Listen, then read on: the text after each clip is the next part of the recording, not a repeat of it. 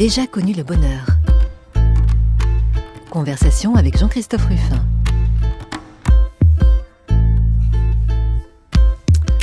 Alors, le bonheur, on peut parfois le connaître dans des endroits bizarres. Et certains vont le chercher sous la mer. C'est curieux. Mais notre invité va nous expliquer pourquoi. C'est pas le monde du silence. En tout cas, j'espère qu'il nous dira quelque chose. Euh, il y a des lieux comme ça, sous la mer, qui apportent non seulement le mystère, mais on va le voir, le bonheur.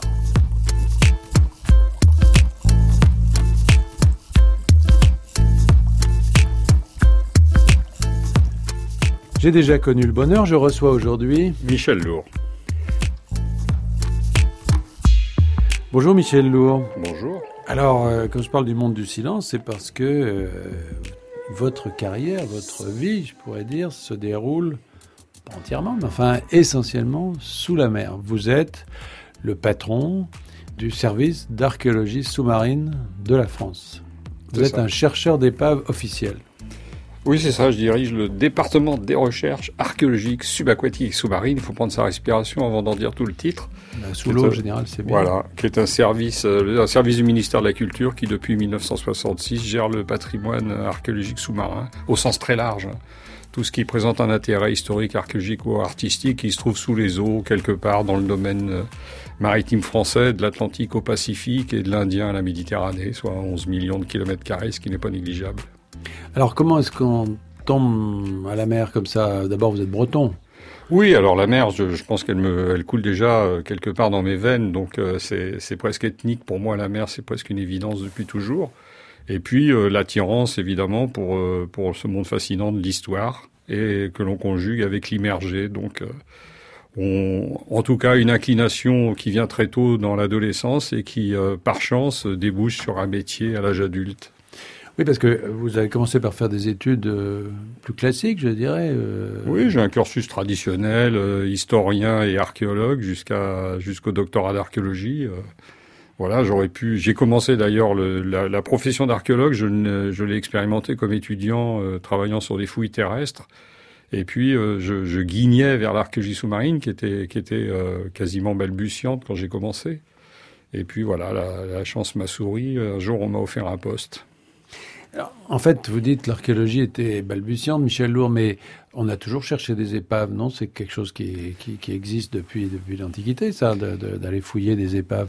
Les épaves ont, toujours exercé une, grande attraction euh, sur l'homme, hein, tout simplement parce que il en, convoitait euh, les fortunes englouties. Donc, euh, soit parce que le légitime propriétaire souhaitait récupérer sa cargaison, soit parce que quelques aventuriers s'étaient mis dans la tête de se les approprier.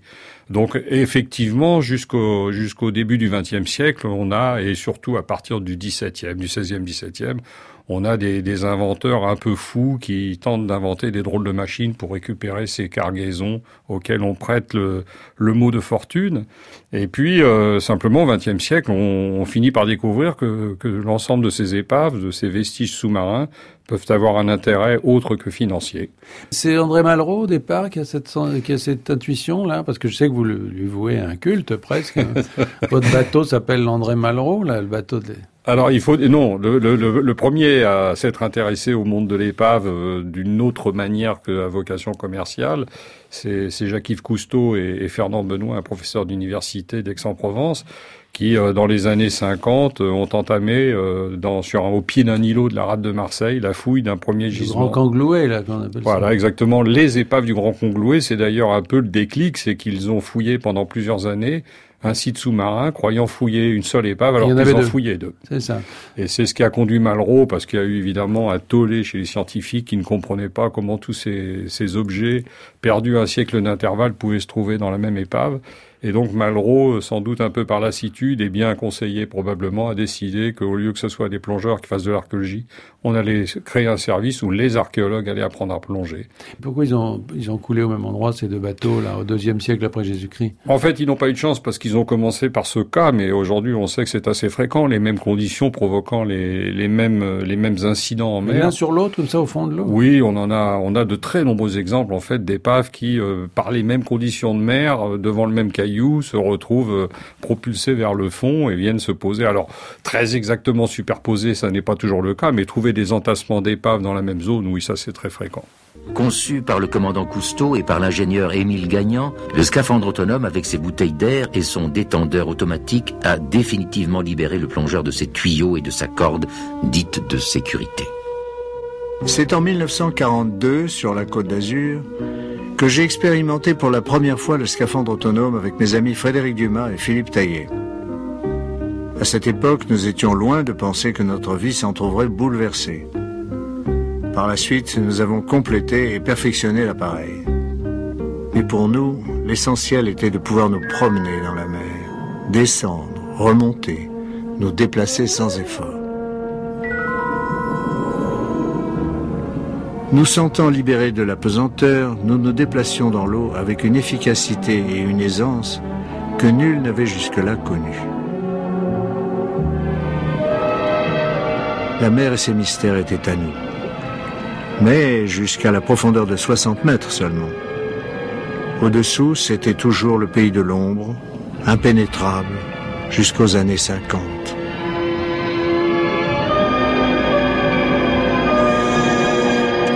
Alors nous entendions la voix de, du commandant Cousteau, Jacques-Yves Cousteau, donc, euh, euh, qui nous parlait du scaphandre autonome qu'il a développé à partir de 1900.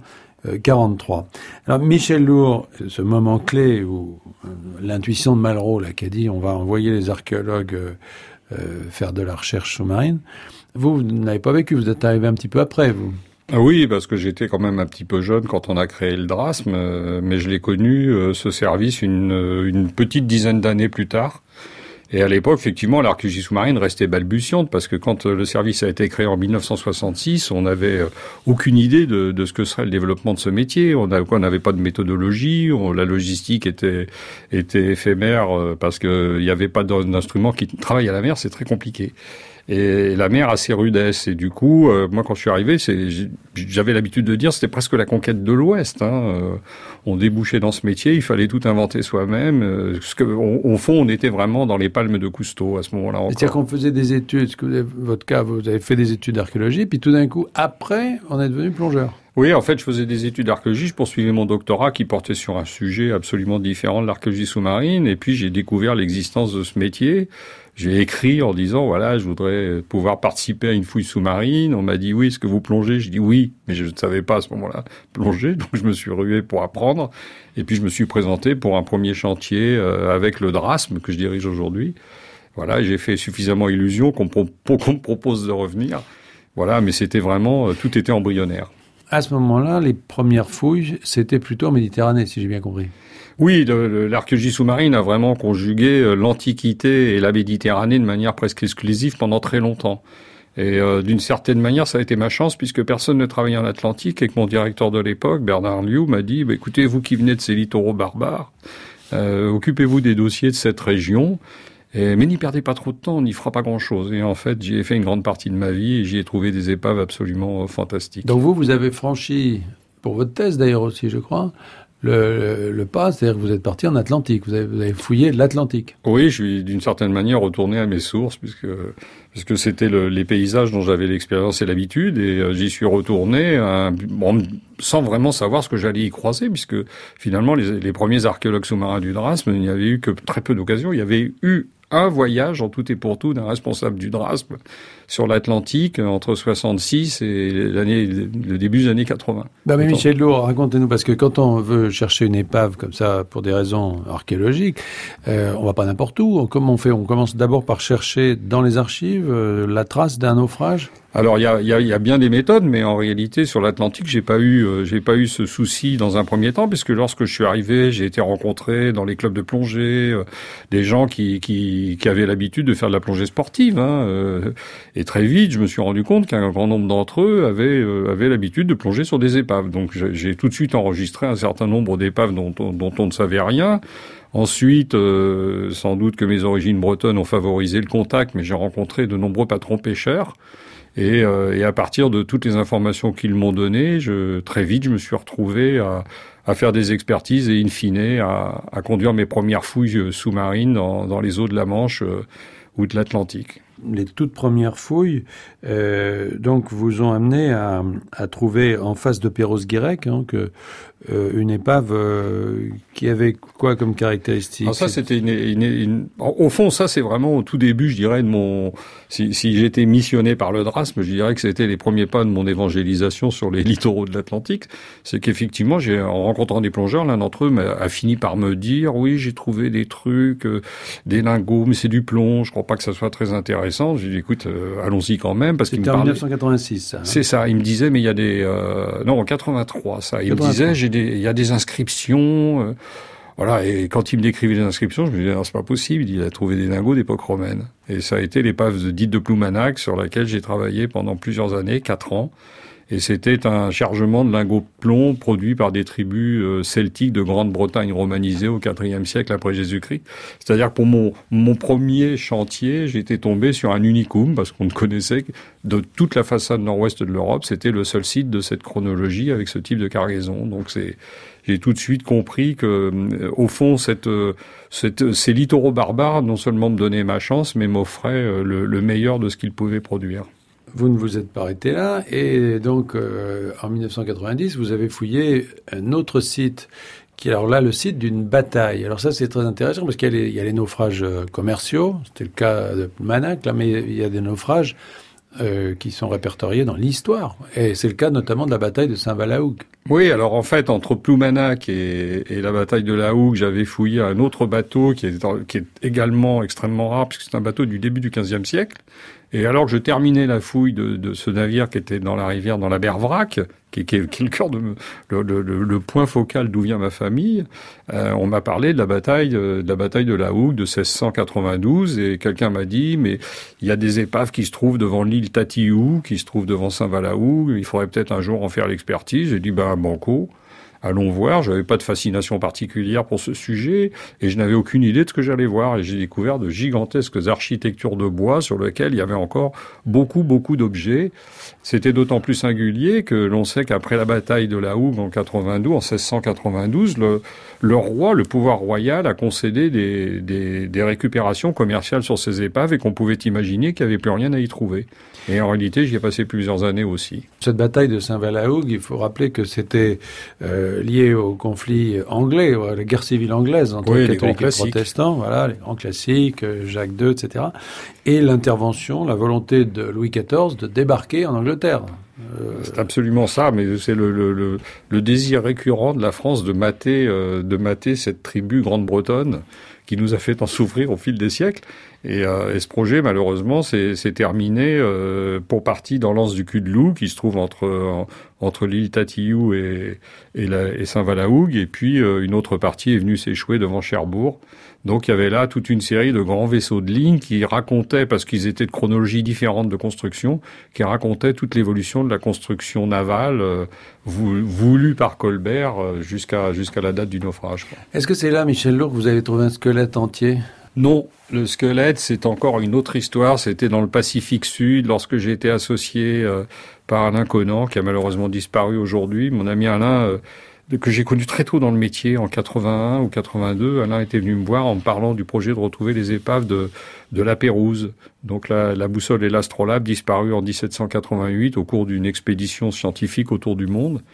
Et puis, euh, et puis un jour, Alain m'a dit bon, on trouve plus rien, on va s'arrêter. Et moi, je n'étais jamais allé parce que j'avais toujours du boulot, j'avais toujours trop de travail.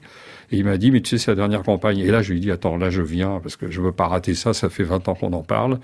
Et puis au cours de cette de cette dite dernière opération, on a trouvé un squelette et ça a relancé le chantier. J'y suis retourné dans le Pacifique Sud à deux reprises sur sur quelque Squelette chose entier, qui est l'inconnu de Vanicoro, donc euh, l'inconnu. Euh, un oui, homme de euh, toi une trentaine d'années, qu'est-ce qu'il avait Oui, c'est un, c'est un garçon. Euh, on a tous su de lui, bien plus qu'il ne- n'a su lui-même de son vivant, puisqu'on a, on a tellement étudié avec l'Institut de recherche criminelle de la gendarmerie nationale, puis des, des anthropologues, qu'on a su là où il avait mal, etc. Comment il est- On a même su qu'il était tombé sans doute d'un arbre dans l'enfance, et c'était un type d'une trentaine d'années, et on sait que dans cette expédition à la Pérouse, il y avait très très très peu de marins. L'essentiel avait entre 23, 24, 25 ans. Donc c'est à la fois un inconnu et en même temps pas totalement un inconnu parce qu'on sait qu'il est l'un des, des quatre ou cinq types qui étaient dans cette tranche d'âge Euh, et en plus, on sait qu'il était sur la boussole lorsqu'il s'est perdu, le navire commandé par la Pérouse lui-même, ce qui réduit d'autant. Donc il fait pas partie des survivants qui sont restés euh, sur Vanicoro Non, de Vanicoro, on sait simplement qu'il est resté,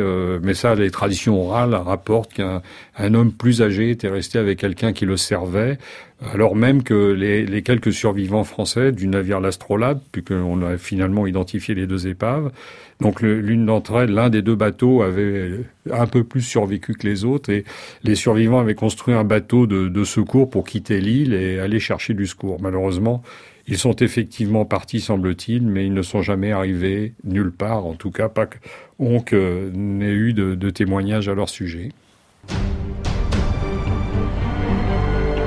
Des archéologues français vont enfin pouvoir explorer la Lune. Après des années de recherche, ils ont fini par la localiser quelque part au large de Toulon. Plus de trois siècles après son naufrage, 20 ans après sa découverte par hasard à quelques kilomètres du rivage, l'épave mythique de la Lune, un grand vaisseau de guerre, est sur le point de révéler ses secrets.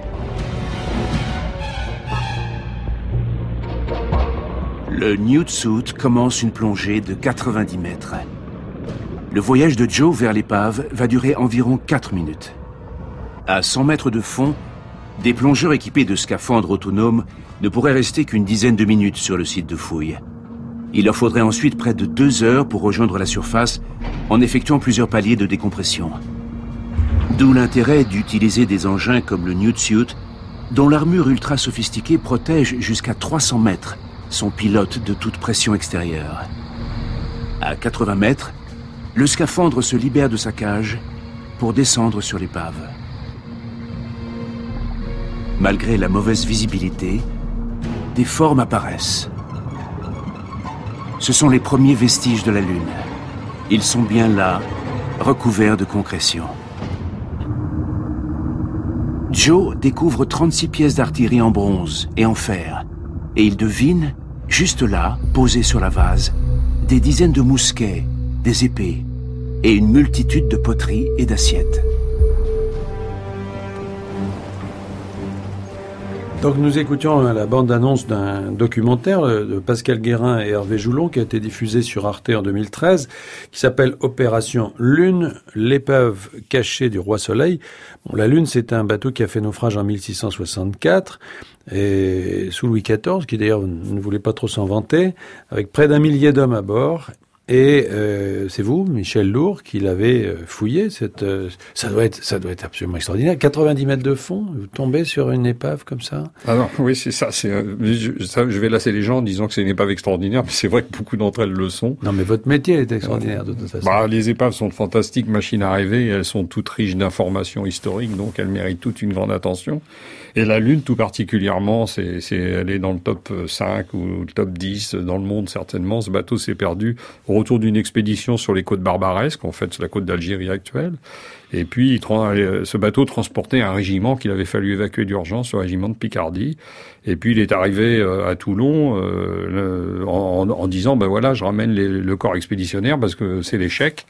Et l'intendant de la marine du roi a dit non, non, non, attendez, parce qu'évidemment, la Gazette de France annonçait toujours les grands succès du roi, alors qu'en fait, c'était une catastrophe. Et donc, le temps de prendre ses ordres euh, à Paris, euh, il a dit, ben, comme il y a des cas de peste, euh, allez vous abriter sous les îles d'hier et je vous ferai signe quand vous aurez fini votre quarantaine. C'est à peu près comme ça que ça s'est passé. Et malheureusement, ils ont quitté le port de Toulon un jour de tempête terrible et le bateau a coulé, le duc de Beaufort dit, comme un bloc de marbre. Donc ils étaient arrivés, en fait ah, ils étaient arrivés, on les a contraints à repartir, alors même que le bateau était en fort mauvais état, puisque le, capitaine, le commandant de la Lune, disait que euh, depuis le départ de Toulon, il avait fait l'aller-retour de l'Algérie, il disait depuis le départ, j'ai 100 hommes qui, jour et nuit, pompent pour épuiser les autres centimes, c'est-à-dire l'eau qui s'infiltrait dans le bateau. Autant dire que c'était un naufrage quasi annoncé, et par gros temps, les gens n'avaient aucune chance. Bateau extraordinaire. Qu'est-ce que ça fait un plongeur, archéologue qui plus est C'est la première fois que qu'il était exploré ce bateau, non? Alors on avait fait déjà des expertises au moment de sa découverte en 1993 par Ifremer, le Nautil d'Ifremer, le fameux sous-marin capable d'atteindre les 6000 mètres de profondeur. Et puis on s'était rendu compte que c'était un trop trop gros morceau, qu'on n'avait pas les moyens techniques à l'époque de s'occuper de ce site. C'était complexe parce que plongée extrêmement profonde, on n'avait pas la robotique, pas les moyens. Et moi j'ai relancé, en fait, euh, on avait cocooné le site littéralement depuis 93. Et j'ai relancé l'idée de non seulement de fouiller la Lune, mais d'en faire un chantier laboratoire où on expérimenterait des techniques de plongée euh, et surtout des systèmes robotiques capables demain de nous permettre d'explorer à très grande profondeur, là où l'humain ne va pas, des épaves qui sont des vecteurs de, de, de notre histoire engloutie. C'est ça, parce qu'entre vos, vos, débuts, euh, Michel Lourd, comme, comme simple plongeur, si je puis dire, avec des épaves qui étaient à quelques mètres euh, du, du, de la surface, entre les années 80, disons, et puis aujourd'hui, il y a, il y a, il y a, les techniques ont complètement explosé. Ah, littéralement, euh, deux, deux choses ont, ont, ont, formidablement évolué et ont amélioré nos conditions de travail peut-être trois, dirais-je. Un, c'est l'image, la qualité de l'image, c'est-à-dire les systèmes de prise de vue qui permettent d'appréhender, étudier quasiment à travers l'image un site sous-marin. Deux, c'est la robotique. Aujourd'hui, on travaille sur des humanoïdes euh, dont euh, avec des, ce qu'on appelle des mains haptiques, c'est-à-dire que vous allez le piloter de la surface, mais quand il touche, vous sentez ce que vous touchez. Il touche à travers, vous touchez à travers lui, il touche en même temps vous. Je sais même plus comment il faut le dire. il y a une émotion quand même quand. Euh... Ah ben, oui, c'est enfin de toute façon, euh, à la fois, on est l'archéologue est quand même censé maîtriser ses pulsions et ses émotions parce qu'il est censé étudier et produire des données scientifiques. Et s'il laisse l'émotion parler, il finira par fantasmer ses recherches, ce qui serait dangereux. Mais ça demeure quand même, on, étudie un site archéologique et au fur et à mesure qu'on l'étudie, comme tout site archéologique, on le détruit puisqu'on déplace des objets. C'est-à-dire des objets, euh, des objets ne retrouveront plus jamais le, leur localisation précise, etc. Donc, si on oublie des informations en cours de route, c'est une page d'histoire euh, de notre humanité qui, qui va disparaître. Il y aura, aura pas d'autre. Donc, on est, il y a cette conscience aiguë qu'on a la chance et la responsabilité d'étudier un grimoire englouti et que si on a détruit les pages, personne d'autre ne pourra jamais les analyser. Donc je, je pense que chacun d'entre nous a ancré ça quelque part dans... En tout cas, je le souhaite. C'est un drame humain surtout. C'est-à-dire qu'un naufrage, c'est quand même c'est quand même une tragédie humaine. Oui, alors on n'a pas ce. Moi, je reconnais, soit parce que je n'ai pas de cœur, soit parce que je suis blasé, soit tout simplement que c'est ce qui fait ma force dans ce métier. De même qu'un chirurgien opère tous les jours en essayant d'être précis dans ses gestes, et je ne suis pas sûr que ça soit banal, mais en même temps, je suis pas sûr qu'il se pose toutes les deux secondes. Mais c'est un humain que il le sait. Et l'archéologue, c'est un peu la même chose. Je suis pas dans l'émotion. Je me dis pas, oh là là, il euh, y a des types là-dessous, euh, mais je sais qu'en revanche, ça va devenir un problème technique et que ma responsabilité c'est de ne pas rater le geste technique. Voilà. Après, c'est souvent c'est au moment où on publie le rapport, qu'on revient sur les données historiques lorsqu'on en dispose, et c'est le cas pour des épaves du 17e, que tout d'un coup on voit apparaître euh, des visages, des gens, parce qu'aussi on trouve des objets parfois qui portent des initiales ou même qu'on va attribuer avec précision à, à quelqu'un, un membre d'équipage. Et là, tout d'un coup, c'est l'humain qui fait irruption et c'est souhaitable parce que la fouille n'est pas juste de rendre un culte à des objets, mais bien de rendre un culte à l'humain et de retracer son histoire. Est-ce qu'il vous arrive parfois de, de, relire un épisode historique, c'est-à-dire de, euh, de démontrer que les choses se sont pas passées comme comme on le comme on le racontait? Ah ben c'est même la, la, la, fonction fondamentale parce que si on travaille sur du romain, de l'Antiquité, il n'y a pas de témoignage écrit, on n'a rien. Donc de toute façon, on part de zéro et on est comme un, enquêteur qui arrive sur une scène de crime où il y a strictement qu'un témoignage. Donc euh, là, euh, on, est obligé d'exploiter tous les indices pour pour dire voilà comment ça s'est passé. Ils étaient temps à ils transportaient ça, ils venaient de là, ils allaient là, etc. Et quand on est sur des, témoignages d'époques plus récentes où il y a de l'archive, il ne meurt que l'archive peut être menteuse. L'archive, euh, c'est un témoignage humain, c'est quelqu'un qui n'était pas à bord parce qu'il aurait pu disparaître, donc qui raconte quelque chose. Et à partir de tout ça, on essaye de confronter ce que l'on voit, mais pas seulement le bateau, même la construction du bateau. On, va vous dire que dans, dans, les traités de construction euh, du 17e, on vous dit qu'on débite pas euh, un arbre de cette manière, etc. Et on se rend compte que sur le chantier, c'est pas du tout ce qui s'est passé. Si je n'avais que l'archive, je répéterais comme un perroquet ce qui est écrit dans un manuel de construction du 17e, mais mon rôle, c'est plutôt de dire est-ce que ce manuel a dit la vérité ou est-ce qu'il tirait des grands enseignements et en réalité, au quotidien, vous, moi, quand on travaille, on adapte, on s'adapte, on fait ce qu'on peut.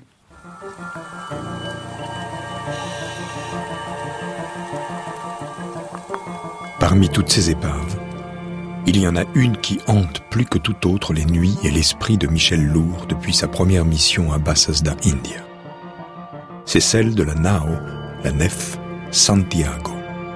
une caraque portugaise, perdue avec le fameux trésor sur le récif de Bassas le 19 août 1585, et dont l'un des survivants, le père Manuel Cardoso, a retracé l'histoire dans un récit, publié en 1602.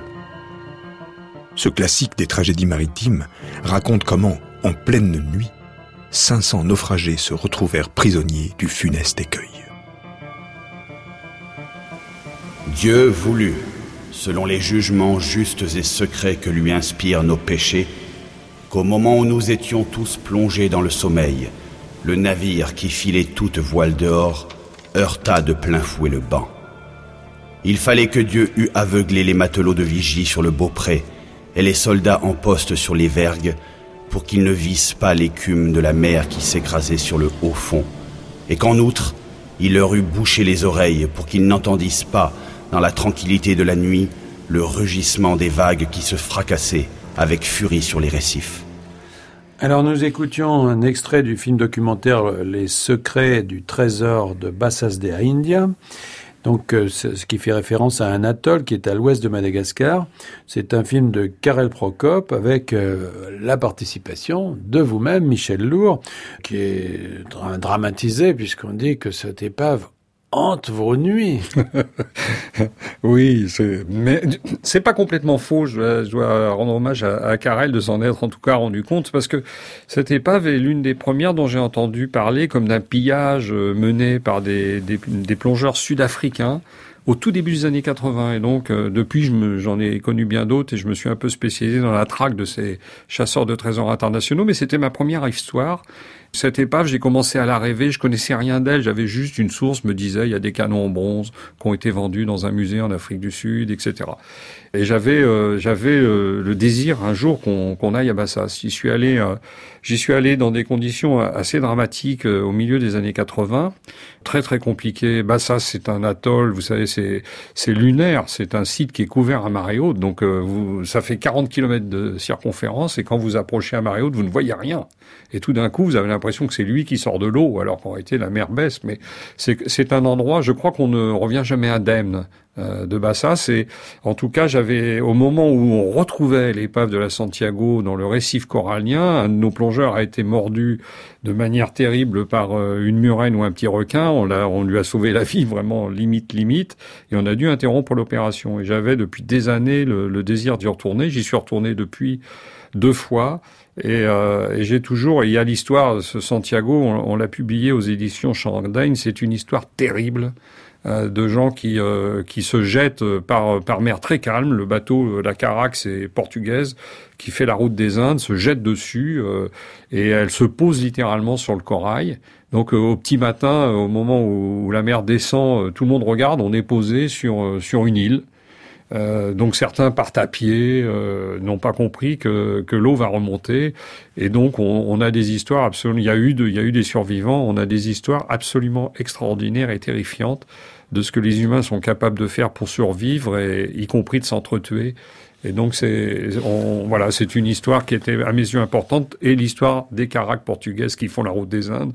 On était très, euh, en tout cas c'était mon cas, très intéressé à avoir la chance d'en étudier une et c'est pour ça mais Bassas ne m'aime pas, et donc à chaque fois que j'y suis allé, c'était un peu cataclysmique les conditions. Mais le canal de Mozambique, pour ceux qui connaissent, c'est le dernier endroit où on a envie d'aller en vacances. Alors ça me rassure, Michel Lourd, parce que vous qui dites que voilà, vous êtes protégé, vos émotions sont bien calfeutrées dans votre armure bretonne, là, en fait, euh, voilà, vous, quand même, quand, quand euh, vous, ne restez pas tout à fait indifférent à ce que vous voyez dans ces situations. Non, parce que je suis un humain quand même, hein, je suis pas un robot, même si je travaille beaucoup avec les robots aujourd'hui, je, je me suis pas confondu avec eux.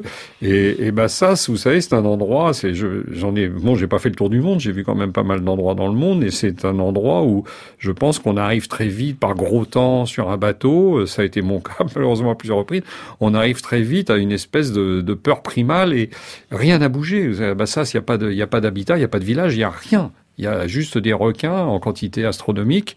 Et du coup, euh, quand on est là, on, peut imaginer aisément hein, cette caraque euh, venant dans la nuit se poser sur un récif et ces 500 personnes à bord découvrant qu'ils sont perdus que le bateau ne va pas se déséchouer. Et puis certains tentent de, partir avec une chaloupe, d'autres s'accrochent à la chaloupe en disant ne nous laissez pas, on leur coupe les mains à coups d'épée. Voilà, donc quand on a tout ça, euh, ça donne une envie féroce de retrouver l'épave, de l'étudier et de pouvoir publier cette, cette aventure humaine un peu extraordinaire.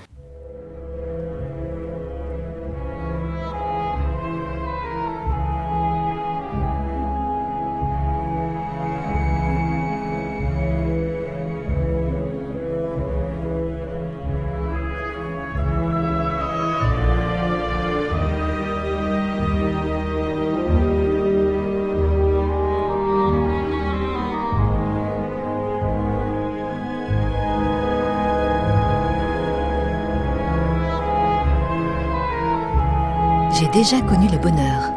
Jean-Christophe Ruffin. Alors c'était un extrait, évidemment, ça s'imposait du film Barbe d'or et les pirates, qui date de 1983. Euh, toujours avec vous, Michel Lourd. Bon, peut-être loin du bonheur, mais je voudrais quand même vous poser quelques questions euh, un peu économiques autour de cette activité de recherche des épaves. D'abord, vous avez parlé tout à l'heure de Elf, etc. Vous êtes dans le sillage de ces compagnies pétrolières C'est-à-dire qu'il y a un lien entre l'exploration pétrolière l'exploration archéologique Comment ça se passe? Alors il y a un lien très étroit, je dirais, entre tous les gens qui travaillent à la mer et qui sont confrontés à sa, à sa dureté. Donc euh, y a, on n'est pas si nombreux, au fond, quels que soient les métiers euh, que nous pratiquons, à, à travailler offshore.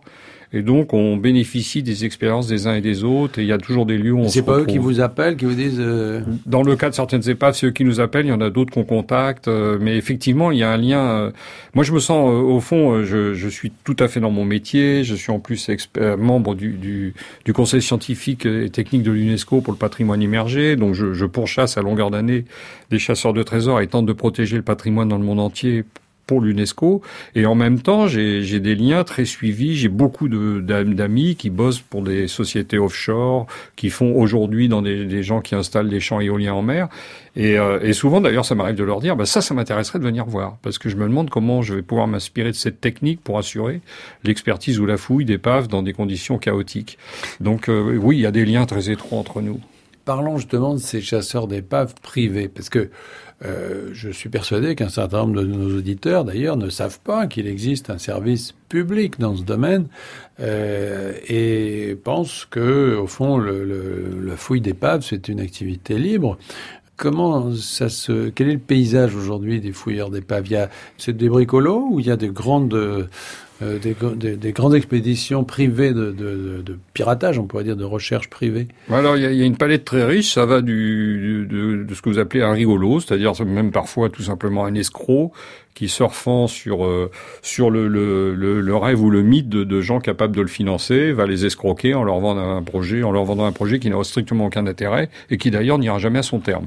C'est-à-dire quelqu'un qui se balade avec une carte en disant il a... ah ben là j'ai un trésor, euh, si vous me financez, je me fais fort de vous ramener 700 ou 1000 ou 2000 ou 20 000 de ce que vous avez investi. Donc, Donc le trésor c'est celui qui pique au Voilà, en fait euh, le seul trésor qu'ils aient trouvé dans leur vie, c'est dans la poche de ceux qui les ont financés. D'accord. Après ça va jusqu'à la palette condamnable, il y a, un, il y a un, c'est un délit Ah ben c'est de l'escroquerie, mais il, il, appartient à ceux qui se sont fait escroquer de porter plainte. Ça me, ça me concerne pas, mais j'en mmh. connais qui le, qui vivent de ça depuis longtemps. Oui. Et puis ça va jusqu'à des gens qui sont euh, ce que j'appellerais de la délinquance sur les épaves en col blanc, qui ont des groupes, euh, qui investissent, qui ont des machines, qui ont des bateaux, qui ont pignon sur rue dans telle ou telle ville d'Amérique du Nord ou d'ailleurs, en Chine, euh, et qui eux vont par exemple racheter des dossiers d'archives euh, ou font même faire des recherches en archives. Ça a été le cas très souvent à Séville dans les archives des Indes. Et puis à partir d'un truc se disent c'est des investisseurs. Ils disent bon ben si on retrouve cette épave on peut gagner tant. Mais comme la législation, alors en France elle, elle sécurise les, le, le, patrimoine immergé, mais il n'y a pas des législations et malheureusement dans le monde entier. Et donc y a, et puis il y a beaucoup de pays. en France par exemple si vous trouvez sur ça le, appartient à l'État. C'est assez simple. Le... Total. Absolument. Parce que quand on trouve un trésor terrestre, normalement, il y a une partie pour la personne. Oui, mais la législation euh, maritime est différente et euh, elle, euh, au fond, elle est basée sur le droit romain qui disait que le naufrage ne valait pas rupture de propriété. Vous étiez propriétaire à, à la surface, vous êtes propriétaire au fond.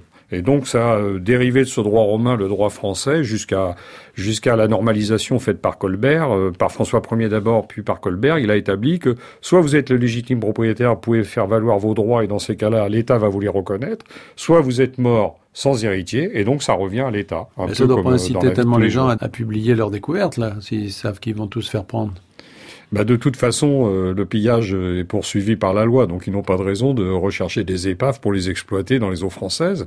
Mais il y a des gens qui surveillent ça. Il y a des bien sûr, il y a beaucoup d'administrations. Le DRASM est un peu le, c'est le bras armé du ministère de la Culture qui a vocation à stimuler tous ses partenaires des autres administrations. Mais là aussi, si on connaît les industriels qui travaillent offshore, a fortiori, on connaît les administrations qui travaillent en mer, et donc on, on se voit très régulièrement, on en discute. Quand on a une information, on la communique à qui de droit et on s'efforce de réprimer ce type de, de, de, pillage en France. En revanche, dans beaucoup de pays, vous imaginez, il y a des pays où j'ai travaillé où il n'y a même pas de garde-côte, il n'y a même pas un bateau pour aller à la mer. Donc c'est un peu euh, open bar pour ceux qui ont les moyens de venir avec un bateau pour piller. Et là, c'est autrement plus préoccupant parce que leur souci, évidemment, c'est pas de rendre hommage à l'histoire de l'humanité, c'est uniquement de s'enrichir. Donc on, on, détruit, on exploite le site au plus vite. Évidemment, il n'y a pas de fouille, hein, on ramasse même à la benne s'il faut. Et puis on garde que les objets qui ont une valeur sur le marché. Tout ce qu'on a cassé, on le rejette à la mer, on le laisse sur le pont. Voilà. Donc c'est c'est exactement pareil que si vous entrez euh, dans un musée, si on admet que la mer est le plus grand musée du monde, vous entrez dans un musée et vous taillez dans les tableaux, vous déchirez ceux qui vous intéressent pas, vous découpez ceux qui vous intéressent avec un espoir de revente. Voilà, vous c'est au fond c'est un saccage. Bon, mais vous dites ce sont des, des investisseurs, mais des investisseurs qui vont qui vont se dire, ben, sur un coup comme ça, euh, imaginons je viens vous voir demain, vous êtes un investisseur vous ne vous êtes pas intéressé à l'épave, mais je vous dis, tiens, j'ai un super dossier avec 200 tonnes d'or et des paquets d'émeraudes, et euh, ça va vous coûter la fouille 2, 3, 4 millions de dollars, mais ça va vous rapporter des milliards, 10 milliards de dollars. Il euh, y a des gens qui vont se dire, bah, banco, hein, c'est plus sûr que de jouer au loto. Prenons l'exemple de Brunei, là, vous avez fouillé. Euh, imaginons que vous êtes un de ces fouilleurs, euh, qu'on les appelle, clandestins. Oui. Euh, l'État euh, va contrôler ça quand même. Ils vont pas. Et en général, les épaves sont près des côtes souvent. Hein. Pas seulement, mais encore faut-il avoir les moyens de contrôler. Il faut le savoir. Imaginons que l'épave de Brunei n'ait pas été trouvée par un pétrolier français et qu'il n'y ait pas eu un accord entre le sultanat de Brunei et la France. Euh, on peut imaginer, et le cas a failli se produire à Brunei, ça j'en ai l'information très claire, que vous passiez dans la nuit, vous avez le point, vous passez avec une barge, vous êtes à 64 mètres de fond, vous envoyez une benne qui fait 5 tonnes de prise et vous déposez dans la nuit quasiment euh, une épave de 20 mètres sur 5 ou 7, vous la posez dans la nuit sur la barge, vous faites route et vous nettoierez euh, sur la barge ensuite et vous récupérez les porcelaines qui ont une valeur marchande, vous rejetez le reste, personne n'en saura rien pratiquement. C'est une espèce de de, de, dragage du fond euh, Absolument, oui. Euh, nous, nous, ça prend du temps parce qu'on descend, on étudie, euh, on, on, localise les objets, on les photographie in situ, on fait en sorte de ne pas. C'est pas parce qu'on prélève un objet qu'on va bouleverser ceux qui sont autour. Mais si vous n'avez pas ce souci, vous allez aller très vite, vous exploitez. C'est la différence entre chercher à planter des roses et de faire un trou avec une benne dans un jardin. Donc vous faites un métier magnifique, même si vous cacher tout ça derrière votre votre armure bretonne. Je veux dire, on sent bien que il y a du bonheur derrière ça. C'est un métier qui vous rend heureux. Qu'est-ce que c'est quoi vos, vos, meilleurs souvenirs de, de, dans ces dans ces fouilles? J'en ai des masses. C'est même ça qui me fait dire que j'ai eu beaucoup de chance dans ma vie parce que depuis le premier jour où j'ai mis un pied euh, palmé sur une épave, je ne me suis jamais ennuyé une seconde. Et même si je travaille volontiers 80-90 heures par semaine, j'en ai jamais ressenti la lassitude. Donc euh, quand on dit ça, non pas à l'automne de sa vie, mais presque à la fin de sa carrière, je pense qu'on peut se considérer comme quelqu'un de très chanceux. Donc ça, c'est le bonheur. Et le jour où vous arrêterez de faire ce, ce métier, j'allais dire, public, vous avez un moyen de continuer autrement, de continuer à plonger? Oui, j'ai été réélu euh, membre du conseil de l'UNESCO pour quatre ans euh, cette année, donc ça me donne des perspectives. Et puis un jour, la machine d'elle-même peut-être s'arrêtera, on verra. Oui, enfin, on en est loin. Et ceux qui veulent vous rejoindre, par exemple des, des plus jeunes, euh, qui en vous écoutant auront la vocation de faire ça, D'abord, est-ce que c'est réaliste? Est-ce que vous avez eu la chance de pouvoir en vivre? Vous avez fait votre carrière, mais c'est possible Ça, ça concerne euh, C'est compliqué, mais euh, je suis entouré aujourd'hui de chercheurs qui sont arrivés étudiants dans mon équipe, donc je, je, ça prouve qu'on peut trouver des débouchés. On fait également euh, avec l'université d'Aix-en-Provence, on a créé un, un, master international formation en archéologie sous-marine, et donc on a, enfin en tout cas, je, je parie sur le fait qu'un grand nombre de pays vont vont être vont être obligés de recruter des archéologues sous-marins pour protéger leur patrimoine. Donc oui, je de toute façon, celui qui veut faire ça, moi quand j'ai commencé, on m'a dit aucune chance de trouver un job. C'est bien pour faire ça l'été, mais tu trouveras pas de boulot dans cette branche parce qu'il n'y a pas de recrutement. À l'époque, on était cinq, je me suis dit, euh, mais alors ils en prennent combien? Bah, Un de temps en temps, mais c'est très rare. Bah, je me dis, ah, c'est bien, je suis un, ça va suffire. Et donc j'ai, trouvé ce boulot. Donc je, je, pense que celui qui veut vraiment, il va avoir une telle énergie qui finira par convaincre qu'il est la bonne personne à la bonne place. Et comme les technologies, vous l'avez dit, euh, se sont beaucoup perfectionnées, euh, j'imagine qu'il y a aussi euh, différentes compétences qui sont requises. C'est-à-dire que tout le monde n'est pas obligé d'être archéologue pour faire ça. Non, aujourd'hui, les équipes sont pluridisciplinaires. Dans, dans une équipe, une équipe de fouilles, au fond, qu'est-ce que c'est un directeur de fouille Moi, c'est un chef d'orchestre qui sait faire de la musique harmonieuse, mais joue moins bien du piano que mon premier piano, moins bien du violon que mon premier violon, et on a besoin de toutes les compétences et de tous les instruments. Donc, alors lesquels, par exemple? Alors aujourd'hui, on va avoir des anthropologues, des céramologues, des photographes, des techniciens de la sécurité hyperbare, ne jamais perdre ça de vue, des roboticiens, des gens qui vont concevoir des algorithmes pour fabriquer de nouvelles machines. Donc en réalité, c'est très riche une équipe de fouilles, c'est une très grande densité de savoir qui se concentre souvent sur un pont de bateau. Ça donne des, on y fait du brainstorming un peu extraordinaire et c'est c'est tout ça au, son, au fond qui, le métier est tout ça. Le métier c'est plus aujourd'hui un type euh, avec les lunettes posées sur le nez qui regarde avec un air dubitatif une inscription et qui vous dit Eureka j'ai trouvé. Aujourd'hui, il n'y a personne qui dit Eureka, j'ai trouvé, mais en revanche, nous avons trouvé, ça nous arrive de temps en temps. Et les limites, ce sera ma dernière question, mais j'ai le souvenir, parce que je l'ai vécu quand j'étais au Sénégal, euh, par exemple l'avion d'Air France qui est, qui est tombé euh, euh et qu'on a été recherché, dont on a été recherché l'épave. Alors c'était pas une épave de navire, c'est une épave d'avion euh, par plusieurs centaines de mètres, je crois, même oui, plusieurs milliers. C'est quoi les limites aujourd'hui? On peut aller jusqu'où? Alors nous, alors jusqu'où là où les machines pourront nous conduire, mais si on veut, on veut avoir vraiment une machine qui, qui soit adaptée à la démarche de l'archéologue, parce qu'un archéologue, c'est pas simplement qu'il veut arriver au fond et prendre un objet très rigide qu'il ne va pas casser avec une pince hydraulique. L'archéologue, lui, il est obligé, il va étudier, il va se retrouver devant une bouteille en verre fêlé, par exemple. Donc, euh, il faut inventer des machines. Et aujourd'hui, nous travaillons, moi, avec euh, avec mon équipe, le laboratoire d'informatique, de robotique et de microélectronique de Montpellier, avec Stanford Robotics. Euh, on travaille à concevoir des machines qui pourront reproduire le geste de l'archéologue, piloté par l'archéologue en surface, depuis le pont jusqu'à 2000 mètres de fond. Ça, c'est mais honnêtement, on est step by step. On sait que jusqu'à 2000 mètres de fond, il y a une marée de potentiel d'épaves. Au-delà, elles seront peut-être plus rares, elles sont pas faciles à localiser. Il y a peut-être moins d'épaves. Vous savez, le danger en mer, c'est la côte. Donc, euh, il y a moins d'épaves au-delà.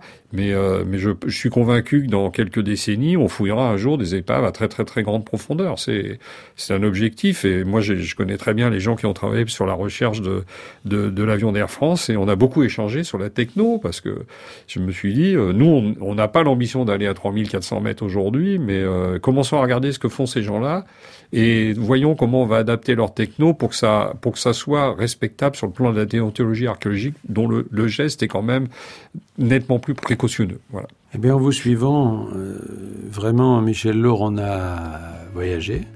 Et puis, euh, on a eu du bonheur à vous entendre et on sent que vous faites un métier merveilleux. Vous avez beaucoup de chance. Et j'espère, j'espère que vous avez suscité aussi des vocations et que tous ceux qui nous entendent et qui nous écoutent aujourd'hui auront peut-être envie, hein, surtout les plus jeunes, évidemment, euh, euh, bah, d'aller voir eux-mêmes. Pas pour piller les, fonds, hein, je vous rassure, mais pour faire comme vous, c'est-à-dire pour faire revivre le passé.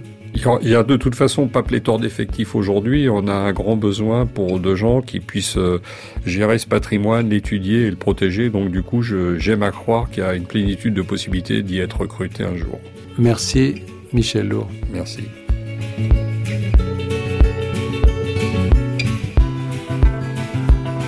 Merci Michel Lourd. J'ai déjà connu le bonheur, on se retrouve la semaine prochaine pour une nouvelle émission. pouvez nous réécouter sur le site de France Culture ou sur l'application Radio France Podcast. À la technique aujourd'hui, Célia Dufour, à la réalisation Vincent Abouchard, attaché d'émission Thierry Beauchamp. Et un remerciement tout particulier au service de documentation de Radio France. Je vous retrouve la semaine prochaine pour une nouvelle conversation autour du bonheur.